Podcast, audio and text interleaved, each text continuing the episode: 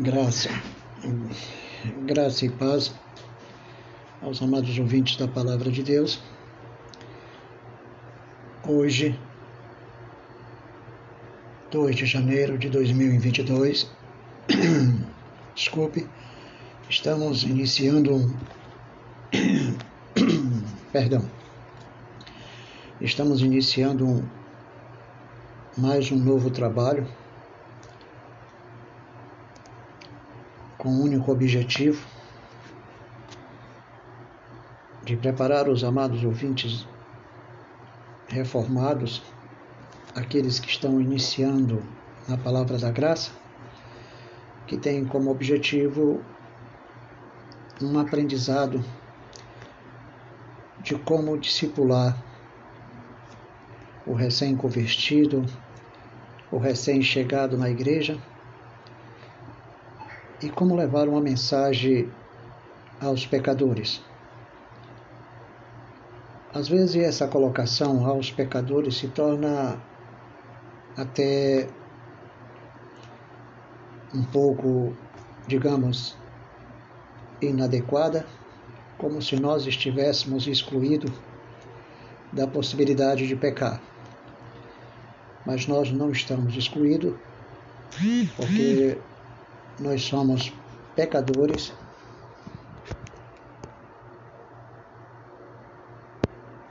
Que buscam a santidade de Deus para sermos santos na Sua presença, mediante a capacidade que Sua graça nos dá.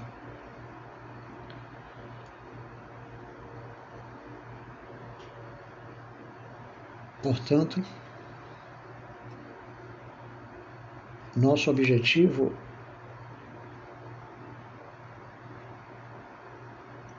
é que somos pecadores querendo ser santo para Deus mediante a sua graça.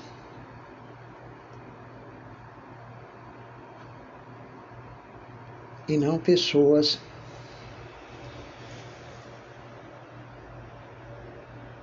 que auto se louva, que auto se louva como santos para garantir a salvação. Não.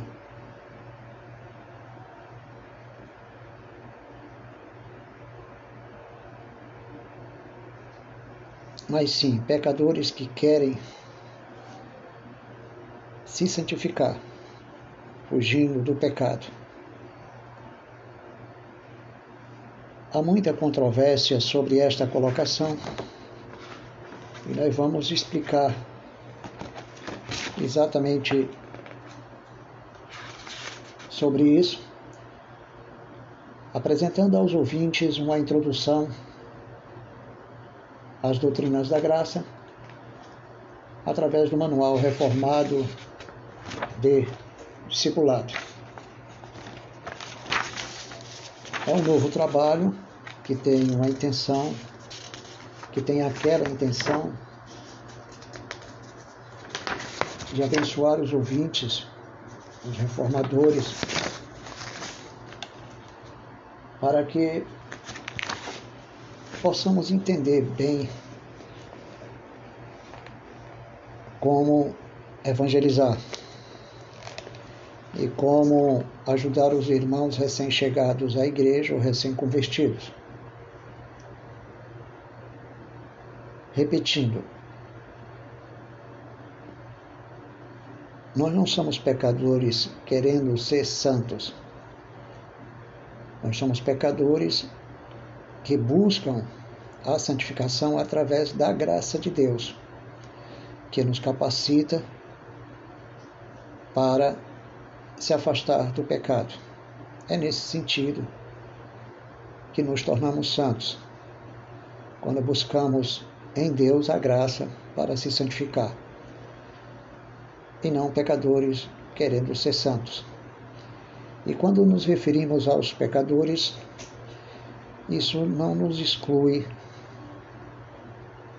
de um contexto pecaminoso ou de que não estamos sujeitos ao pecado.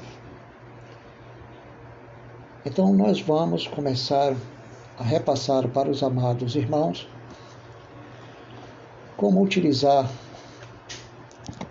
esse aprendizado, esses trabalhos que serão realizados aos domingos, que é na realidade o manual ter discipulado, que segundo os autores ou o autor nasceu da necessidade prática. Pois o mesmo, como pastor da igreja local, e de ajudar os novos convertidos, ou mesmo os cristãos advindos de outras denominações, a entenderem melhor o que a Igreja Reformada entende por salvação e vida cristã. São aspectos fundamentais da fé que, no entanto, não poucas vezes são quase totalmente desconhecidos de, de muitos que já frequentam igrejas há bastante tempo, principalmente se são reformadas. O material apresentado hoje ele pode ser usado individualmente, principalmente porque está sendo gravado no Spotify, ou seja, publicado no Spotify, porque nossas atividades são individualmente gravadas, como classes de preparação para a recepção para os irmãos e para os novos membros da igreja. O mesmo material que está sendo apresentado hoje é muito apropriado para o uso entre um discipulador e um discípulo. Repetindo, para o uso entre um discipulador e um discípulo. Os textos bíblicos citados neste programa, ou na fonte que tenho em mãos, apresentam espaços para preenchimento de alguma palavra e que no decorrer trataremos deste assunto. O objetivo é que o aluno estude essas gravações, esses materiais que serão apresentados pela rádio e publicados no Spotify. Juntamente com a Bíblia nas suas mãos, e manuseie a própria Bíblia procurando o texto citado durante a exposição deste estudo. Além disso, o livro em si, segundo o que eu observo, ao preencher a palavra que falta no texto, o próprio aluno assimila essa palavra que é a chave para o entendimento da passagem. E que no, no programa nós vamos destacar os textos que foram preenchidos e até pequenos questionários que nos ajudará na reflexão. Ao final de cada lição ou capítulo, vamos apresentar o que eu acabei de falar, um questionário de múltipla escolha, antecipando a resposta aos amados, que será útil para o ouvinte verificar o seu aprendizado em casa mesmo. Quem sabe um dia Deus permitirá um gabarito para mostrar as respostas corretas aos irmãos e que poderão responder em casa. Por meu, por exemplo, criando um grupo por meio do WhatsApp para que os demais participem desse trabalho mesmo à distância porque o meu objetivo é apresentar um curso à distância, um, digamos, um curso teológico reformado à distância, para os recém-convertidos e para os demais irmãos. Além disso, quero falar sobre o final de cada lição. Não vou indicar livros ou parte de outros livros que expandem o mesmo assunto que trata da lição mas vou destacar mais a necessidade do uso da Bíblia. Portanto, irmãos, todos os ouvintes que quisessem aprofundar, que quisessem aprofundar mais a respeito do referido assunto, já recebe o caminho das pedras, para que assim possam entender todo o processo que contribuirá, que contribuirá com diversas ideias que vai ajudar a finalização de cada estudo para a glória de Deus. Então, uma primeira pergunta que é muito comum para aqueles que pregam a eleição, predestinação e falam das doutrinas do Filho da promessa, daqueles que estão ordenados para a vida eterna conforme Atos capítulo 13, versículo 48, tem de certa forma travado alguns irmãos. Inclusive eu que estive seguindo uma linha de pensamento alguns anos antes, uma linha neocalvinista, ultracalvinista e hipercalvinista, que essa mesma linha gerava a aparência do mal. Ainda que seu líder não tivesse tal intenção, mas produzia efeitos colaterais negativos, porque dificultava exatamente como chegar ao coração dos ouvintes. Porque de imediato, amados, quando vamos falar da eleição e da predestinação, a aparência negativa do assunto leva o ouvinte a pensar que existe uma raça especial, um povo exclusivo,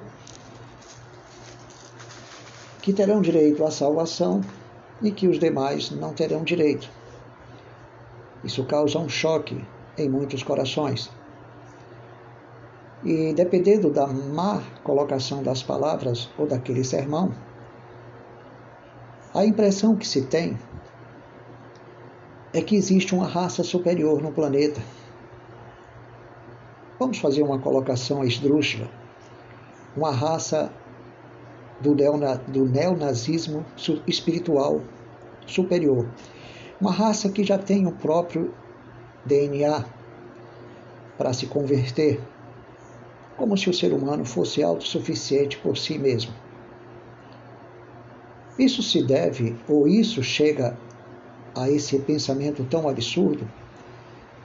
Porque o ultracalvinismo, ou melhor, o neocalvinismo, o ultracalvinismo e o hipercalvinismo, pregam uma doutrina onde eles afirmam que já éramos salvos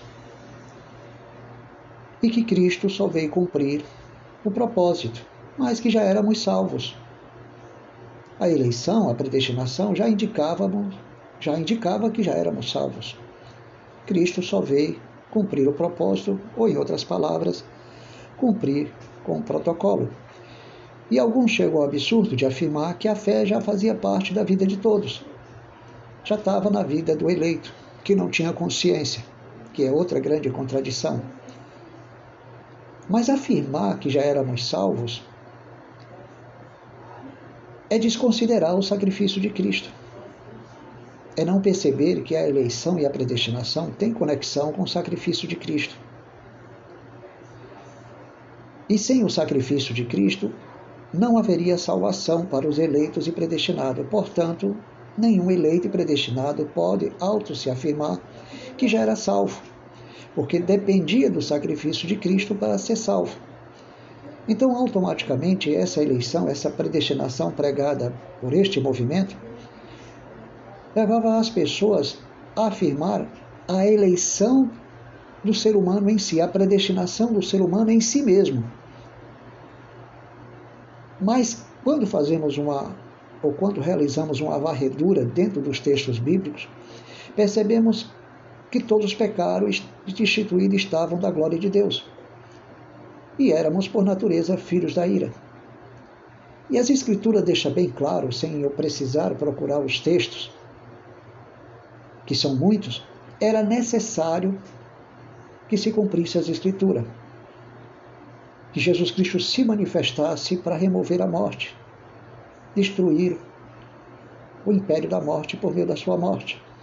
E nós observamos isso em 2 Timóteo, capítulo 1, versículo 10, e Hebreus, capítulo 2, versículo 14 e 15.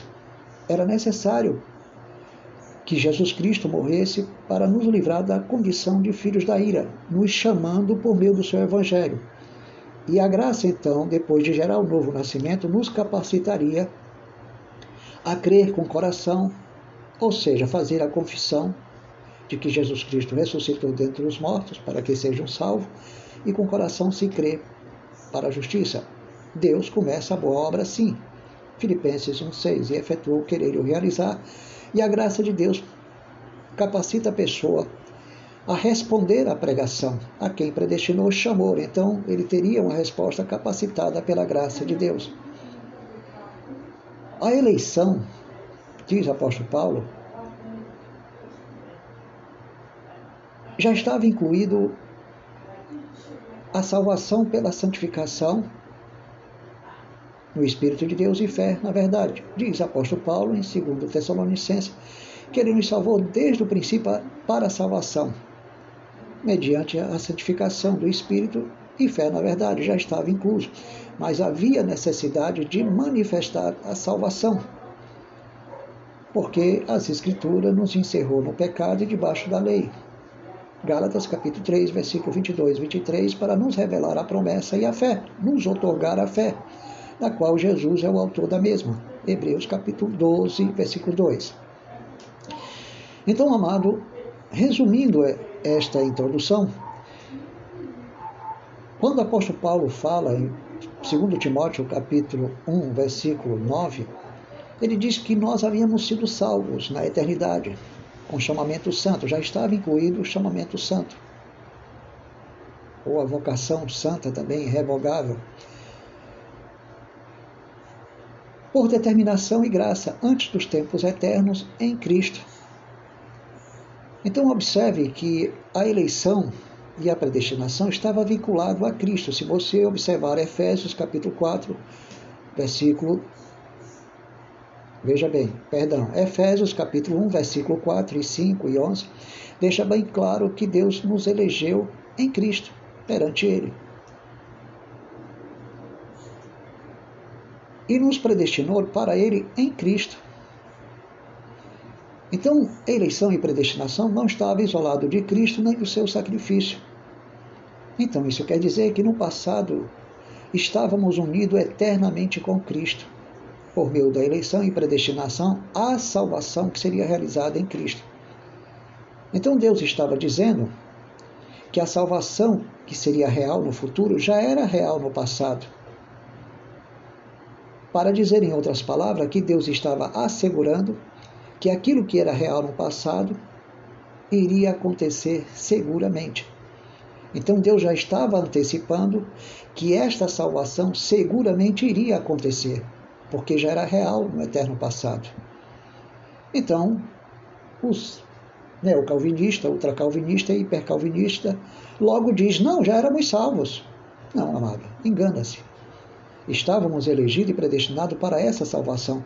Os eleitos precisavam ouvir a palavra para serem salvos da condição de filhos da ira.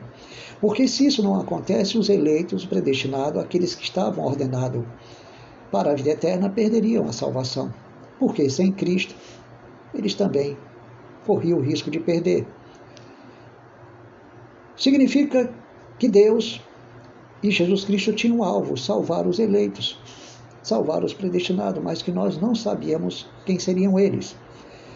Mas se manifestariam neles o sinal. O sinal da eleição e da predestinação, ou seja, o sinal de que estávamos eleitos e predestinados para a salvação em Cristo. Qual era o sinal? Apóstolo Paulo diz que, que permanece firme o fundamento de Deus. Com este selo, o Senhor conhece os seus, os que lhe pertencem. Tendo este selo, vamos ler o versículo para ficar mais claro, para não parafrasear e e causar distorções. Vejamos o que, é que diz Paulo em 2 Timóteo, capítulo 2, versículo 19. Pois assim está escrito: Entretanto, o firme fundamento de Deus permanece firme. É um fundamento de Deus que permanece firme, algo inalterável. O nosso fundamento não permanece firme, mas o de Deus sim, porque ele é soberano. Tendo este selo, o Senhor conhece os, os que lhe pertencem, de antemão, é claro. E mais, aparta-se da injustiça todo aquele que professa o nome do Senhor.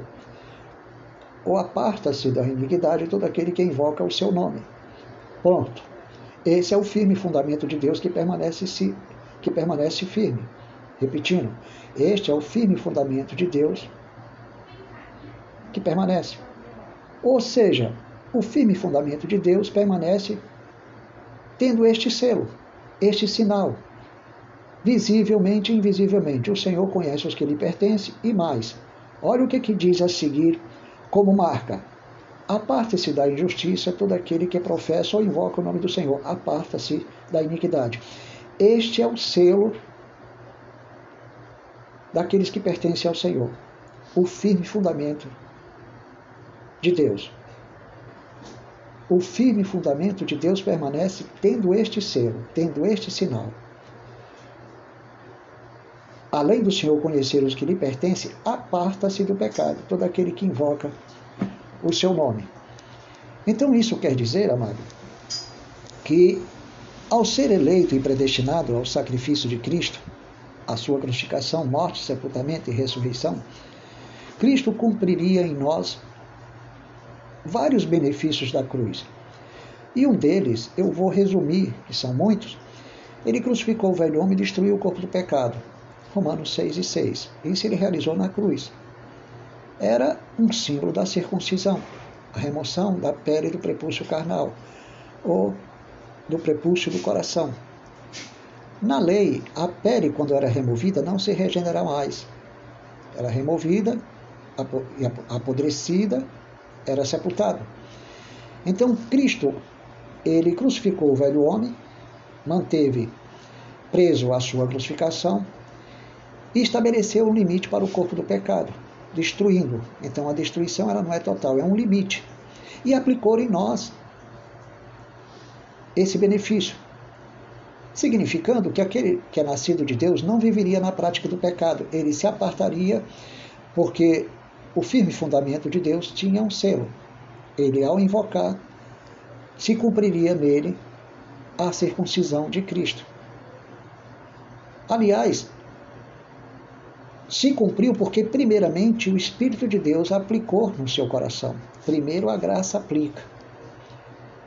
Quando a graça aplica, ele passa a invocar. E o efeito é que ele se aparta da iniquidade, porque Cristo crucificou o velho homem, destruiu o corpo do pecado, mantendo um limite de dominação da natureza pecaminosa sobre nós. Então, ele removeu a pele do coração e sepultou com ele. Se a pele do prepúcio carnal não se regenera mais, então o que é nascido de Deus, pelas mãos de Deus, essa pele não se regenera mais. É impossível, é uma obra perfeita. Porque tem um firme fundamento de Deus com este selo sobre aqueles que lhe pertencem. Aparta-se da iniquidade todo aquele que professa ou invoca o nome do Senhor. Este é o sinal visível do eleito, do predestinado, do filho da promessa ordenado para a vida eterna, escrito e registrado. Ele aparta-se da iniquidade porque é algo que Deus já determinou de antemão. Então significa que nós só seríamos santos e irrepreensíveis, mesmo Deus nos predestinando, ou melhor, mesmo Deus nos elegendo para que fôssemos santos e irrepreensíveis, dependeria do sacrifício de Cristo, porque Hebreus deixa bem claro que ele aniquilaria, aniquilaria e tiraria nossos pecados e nos santificaria. E o Espírito aplicaria os benefícios da cruz, porque na realidade a Epístola dos Hebreus diz que Cristo, por meio do Espírito Eterno, ofereceu o seu próprio sangue para purificar as obras mortas da nossa consciência. Então, se pelo Espírito Eterno foi oferecido o sangue de Cristo, quanto mais a sua carne, para que pudesse comer da sua carne e beber do seu sangue, no sentido espiritual. Porque o Espírito aplicaria, os benefícios da obra redentora. E um dos benefícios não é só o perdão, mas a purificação e santificação, que estava incluso na eleição e na predestinação, para que fôssemos santos, irrepreensíveis e tivéssemos a imagem do seu Filho quando ele nos ressuscitasse juntamente com ele. Então, sendo assim, amados, passaríamos a ter essa imagem por meio de uma ação sobrenatural como efeito da obra redentora sobre nós. E esse efeito foi aplicado pelo Espírito de Deus. E isso sucedeu por meio de um milagre, um milagre sobrenatural que não acontece por força nem por violência, mas por meio do seu Espírito. E Deus aplicou exatamente no nosso coração os benefícios da obra redentora. Agora, como foi que o pecador, todos nós que vivíamos como os demais, na condição de filhos da ira, seguindo a corrente desse mundo, sob a influência de potestades, os espíritos que operam nos filhos da desobediência, porque vivíamos como os demais, revela Paulo em Efésios capítulo 2, versículo 2 e 3. Éramos filhos da ira por natureza, estávamos sujeitos à mesma condenação a, a mesma situação de filhos do, do diabo. Precisávamos ser salvos dessa condição. Então veio o Evangelho que nos otorgou a fé por meio do ouvir, por meio do ouvir. Romanos 10, 17. Então era necessário que Deus enviasse aqueles que teriam os pés formosos por anunciar as boas novas. Esses levariam a palavra da fé para exatamente produzir o que Deus havia determinado um eterno passado por meio dessa união que tínhamos com Cristo por meio da eleição e predestinação à salvação que ele iria realizar. Sendo assim, amados, entendemos perfeitamente que o Espírito silenciosamente começaria a atuar no coração de cada um. Deus levaria então esses escolhidos a sentirem uma tristeza segundo Deus, que gera a salvação, os próprios pecados deles seriam encaminhados, seriam conduzidos por Deus, para que através do, dos pecados viesse ajudar eles ao bem por meio de uma tristeza segundo Deus. Então Deus operaria no silêncio de vossa alma. Porque a graça ela se manifesta de forma silenciosa, sem alarde. Não existe uma evidência técnica, uma forma de materializar este objeto, estudando a sua anatomia, de como sucede isso.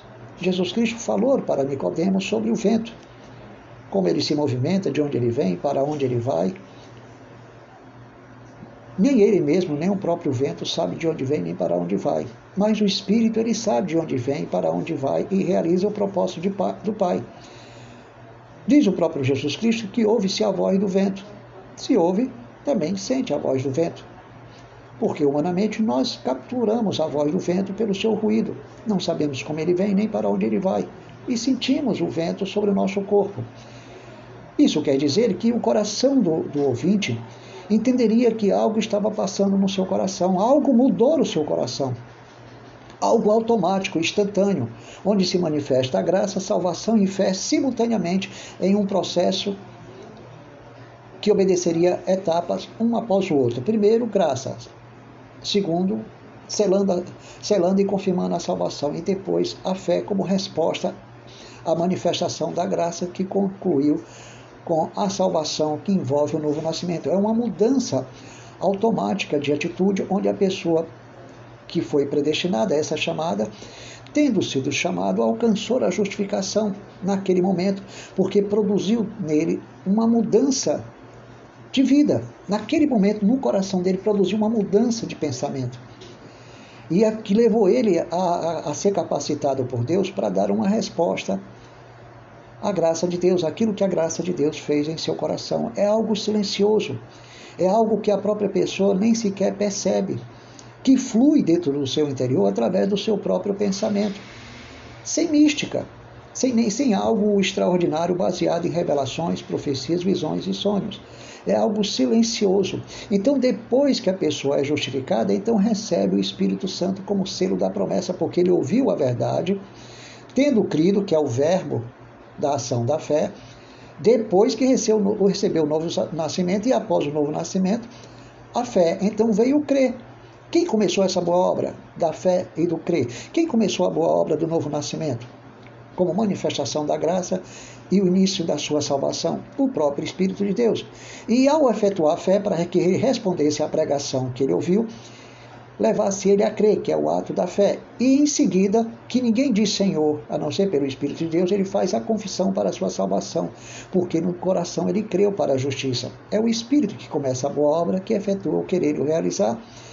E então ele passa a exercer o crer, porque houve uma ação anterior e Deus o capacitou para esta resposta. Então é algo que nós não temos controle, mas a pessoa dentro de si percebe algo diferente. Essa voz desse vento misterioso do Espírito que opera como quer, conhece o propósito de Deus e quem são os alvos a quem, a quem Deus quer alcançar. Por esta razão, Deus havia dito a Paulo, ou melhor, Jesus Cristo, que havia na cidade muitos que lhe pertenciam. Lá em Atos capítulo 18, versículo 10 e que em 13:48 diz o seguinte, que todos se regozijavam e se alegravam aqueles que estavam ordenados para a vida eterna. Então existem as pessoas que pertencem a Deus, por isso que muitos são chamados de uma forma universal e poucos são escolhidos, porque os que são escolhidos são preparados de antemão para receber a palavra. Estes são os alvos de Deus. Nós não sabemos. Os sinais aparecem. E o sinal é esse: que ele passa a invocar o nome do Senhor, que é um sinal interno e externo, e aparta-se da iniquidade. Então não adianta pregar a eleição e predestinação sem este sinal visível. Se não tiver esse sinal visível, não há evidência da eleição e da predestinação a esta salvação.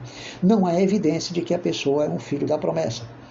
Mas o próprio Espírito de Deus capacita a pessoa a entender a si mesmo, porque a primeira coisa que, a, que Deus faz no coração da pessoa se revela de forma silenciosa, fazendo ele crer porque já aconteceu o novo nascimento. O novo nascimento, amados, não precisa de formas física, interna ou externa, não precisa apresentar uma obra visível para que você venha materializar o que foi que aconteceu. Essa obra ela é invisível, ela acontece no, acontece no coração porque a pessoa leva, leva a, ou seja, Deus leva a pessoa ao entendimento de sua própria impotência humana de se salvar. Então, pessoa, Deus se torna conhecido pelo que ele faz no interior da pessoa, sem ter uma forma exata. Não sabemos como é essa forma exata, essa anatomia do objeto em si. Não dá para apresentar uma descrição. Mas uma coisa é certa: Deus leva a pessoa a se reconhecer como pecador. E naquele momento, o verdadeiro cristão que recebe a palavra, ele passa a ter uma profunda vergonha por aquilo que ele pratica. Uma, uma profunda repulsa a todos os seus pecados, coisas que antes ele não conseguia. O livre-arbítrio não capacitava ele para sentir uma repulsa ao pecado. E a graça de Deus capacita esse livre-arbítrio que antes estava caído estava endurecido por causa da natureza pecaminosa e o que ele queria fazer, ele não conseguiria e ele fazia aquilo que não queria. E o que queria não conseguia. Mas a graça de Deus capacita ele a reutilizar o seu livre-arbítrio que estava caído, porque Deus revigora esse livre-arbítrio, tornando ele capaz por meio de Jesus Cristo, por meio dos méritos de Cristo. Então, Cristo transforma o livre-arbítrio do pecador como se o seu livre-arbítrio fosse agora o de Cristo e não mais o de Adão. O de Adão estava caído, destroçado, destruído, impossibilitado. Então, ele recebe um dos méritos de Cristo. O livre-arbítrio de Cristo é que passa a ser respirado na pessoa e a pessoa desenvolve dentro de si a incapacidade de permanecer no pecado. Então, amado, amado, essa é a primeira visão que temos que ter do processo do novo nascimento, como ocorre a nossa salvação. Mas Deus, amado, ele, ele opera em silêncio, no silêncio de cada ouvinte.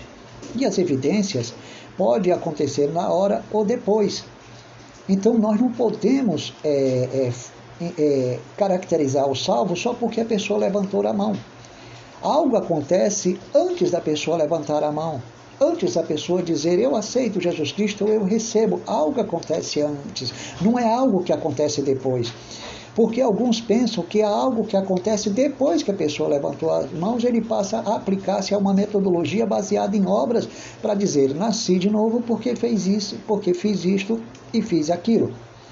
Então, o nosso objetivo é começar a falar detalhadamente sobre como posso ser salvo. Essa é a primeira explicação, é uma introdução do que vamos iniciar no primeiro ponto. Então vamos dizer o seguinte, ou melhor, vou falar o seguinte. No mundo dominado pelo secularismo, um grande número de pessoas não acredita mais nas realidades eternas. Céu ou inferno tornaram-se lendas medievais que as pessoas descartam como um riso irônico.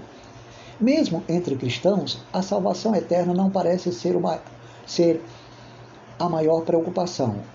Hoje em dia, quando as pessoas procuram Deus através de alguma igreja ou grupo religioso, geralmente estão atrás de bênçãos bastante terrenas, como a cura de alguma doença, restauração do casamento, solução para a crise financeira, libertação de vícios, como se fossem sinais do novo nascimento, etc.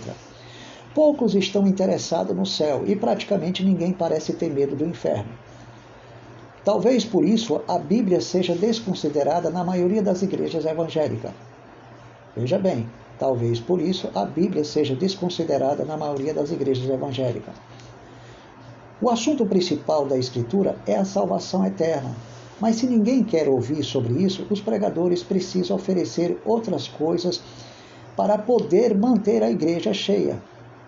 A Bíblia chegou até nossas mãos com a missão de, no, de nos ensinar o caminho para o céu, ou seja, o caminho para a vida eterna, e, consequentemente, o modo também de evitar a condenação eterna. Se a única coisa que existisse fosse apenas este mundo, não faria sentido a existência de Deus. As pessoas estariam perdendo o seu tempo indo atrás de soluções milagrosas para os seus problemas pessoais. Por outro lado, se Deus existe, as pessoas estão sendo tolas quando o procuro apenas para as bênçãos materiais. Pois, como Jesus disse, que aproveita ao homem ganhar o mundo inteiro e perder a sua alma. Então, o centro da pregação não é a prosperidade, mas a salvação dos homens. Muitos estão procurando Cristo para serem felizes nessa vida, porém, Paulo disse que se a nossa esperança em Cristo se limita apenas a esta vida, a doutrina da prosperidade, somos mais infelizes de todos os homens. 1 Coríntios capítulo 15, versículo 19. Repetindo o versículo anterior. Que, pro, que aproveita ao homem ganhar o mundo inteiro e perder a sua alma? Marcos capítulo 8, versículo 36. Então as igrejas estão oferecendo um mundo de, através da prosperidade. E muitos estão procurando exatamente serem felizes através da prosperidade. Primeiro, eles querem ganhar o mundo, os benefícios que alguns movimentos do neopentecostalismo oferecem. E, porém, Paulo diz: se a nossa esperança em Cristo se limita a esta vida, ou a doutrina da prosperidade, somos os mais infelizes de todos os homens. 1 Coríntios, capítulo 15, versículo 19. Guarde esses dois versículos. Marcos, capítulo 8, versículo 36 e 1 Coríntios 15, 19. Segundo a Bíblia, a necessidade mais urgente do ser humano é a de ser salvo. É a de ser salvo. Mas como alguém pode ser salvo? Entendemos que para que alguém seja salvo, quatro coisas precisam acontecer. Alguns versículos citados a partir de agora virão com os espaços que deverão ser preenchidos. Mas os amados não têm como preencher, porém será preenchido através da nossa conversação, ou seja, através do meu diálogo com os amados ouvintes. O objetivo é que o aluno, o ouvinte, venha se familiarizar com o manuseio dos livros da Bíblia. Por isso, vamos apresentar diversos textos que foram preenchidos para facilitar o aprendizado. A versão utilizada aqui é a Bíblia Revista Atualizada. Amados, Com esta rápida introdução, nós entendemos claramente uma coisa.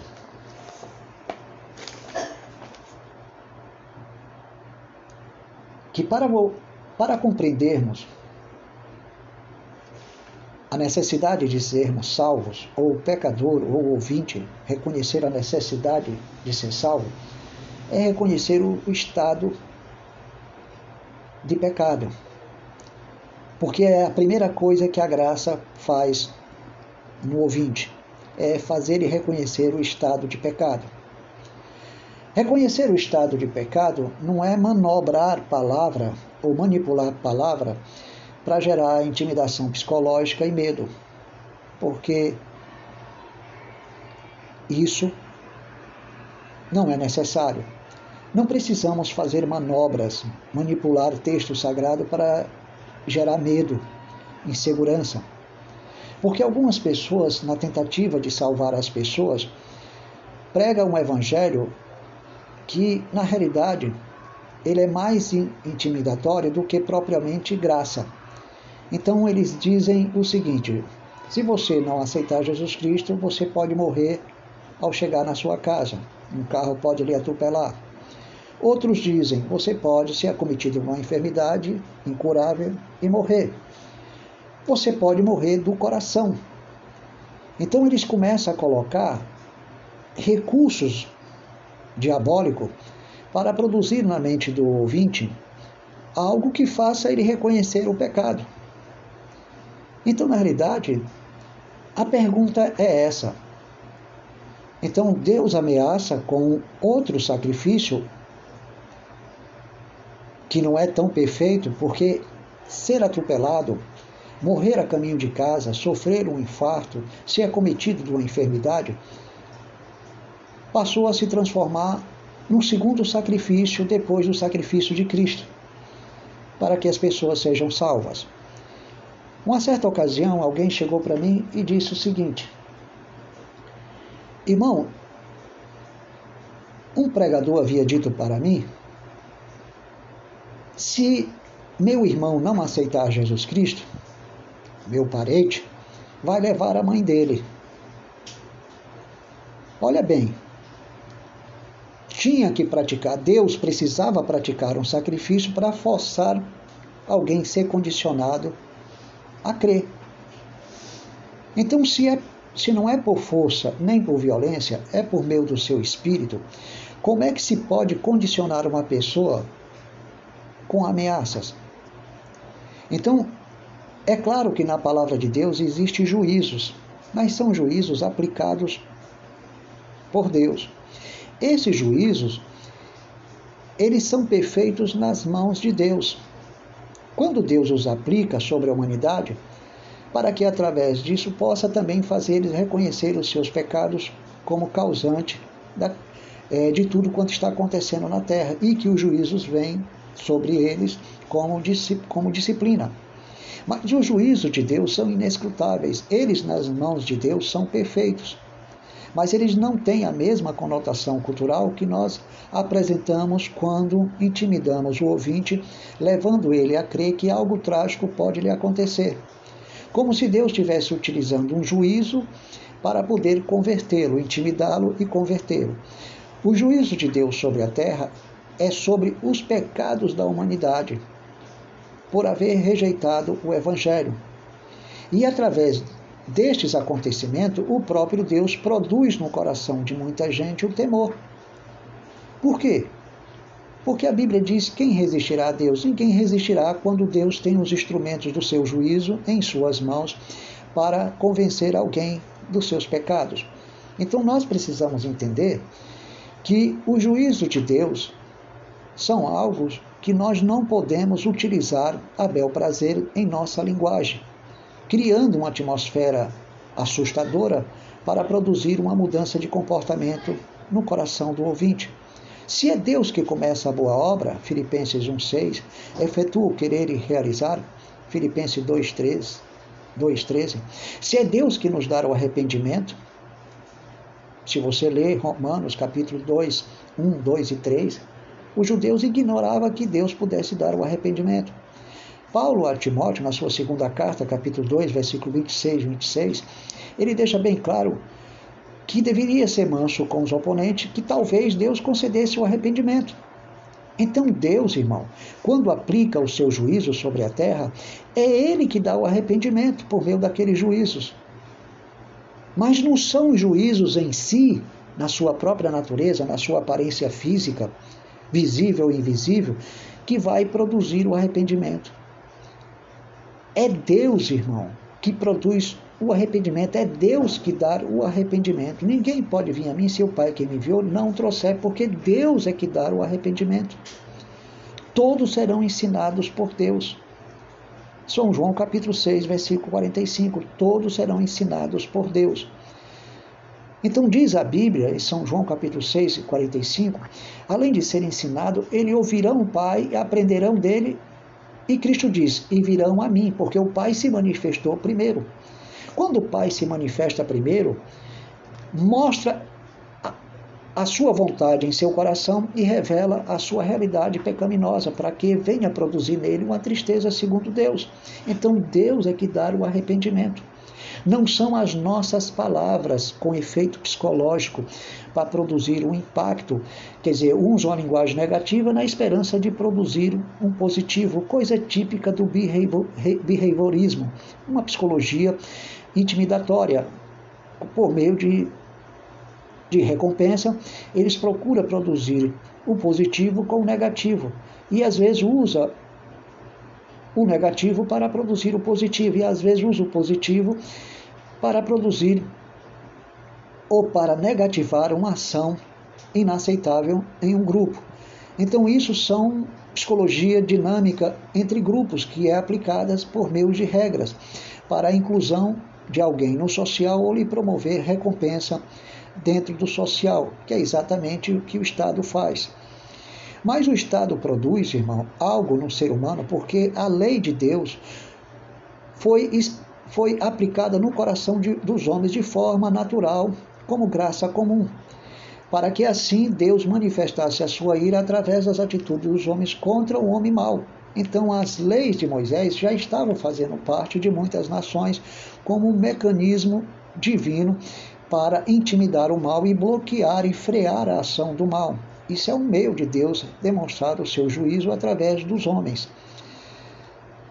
E depois eu quero falar sobre estes juízos, como Deus aplica o seu juízo como espada, através dos ministros de Deus, que são autoridade, como meio de trazer castigo aos ímpios. Mas isso é outra realidade, isso não é para salvação, isso é exatamente para conter, refrear a ação dos homens, para que não, o mal não ganhe, é, digamos, liderança total dentro do Estado e da sociedade. Então, tudo que se manifesta dentro do Estado e a sociedade contra o mal é a graça comum de Deus influenciando os homens, inspirando os homens, sem eles perceberem, de forma consciente ou inconsciente. Isso não podemos é, detalhar, mas acontece. Em alguns casos, eles percebem, aqueles que são cristãos acreditam que isso está acontecendo porque as autoridades são conscientes, têm uma percepção da verdade, e outros são inconscientes, mas vem a aplicação da lei. A aplicação da lei da espada não pode satisfazer a natureza pecaminosa dos agentes do Estado tem que satisfazer somente a ira de Deus e o juízo de Deus.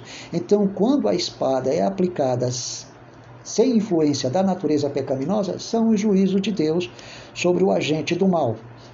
Mas isso não é para salvação, é para conter a ação do mal, assim como a criação era para provar a existência de Deus e não para salvar. Então, o juízo de Deus, aplicado sobre toda a terra, que é revelado em em Romanos capítulo 1, versículo 18 e adiante, Paulo deixa bem claro que o Evangelho de Jesus Cristo, que é poder de Deus, revela a justiça de Deus e difere em fé. E, paralelamente, depois do versículo 16 do capítulo 1, do versículo 18, ele deixa bem claro que do céu se manifesta a ira de Deus contra toda a impiedade. Então você percebe o contraste, há um paralelo. Enquanto anunciamos o Evangelho, Paralelamente, Deus revela sua, sua ira, seu juízo sobre toda a impiedade, porque os homens estão detendo a verdade a favor das suas impurezas, de suas ideologias. Então, Deus entra em ação.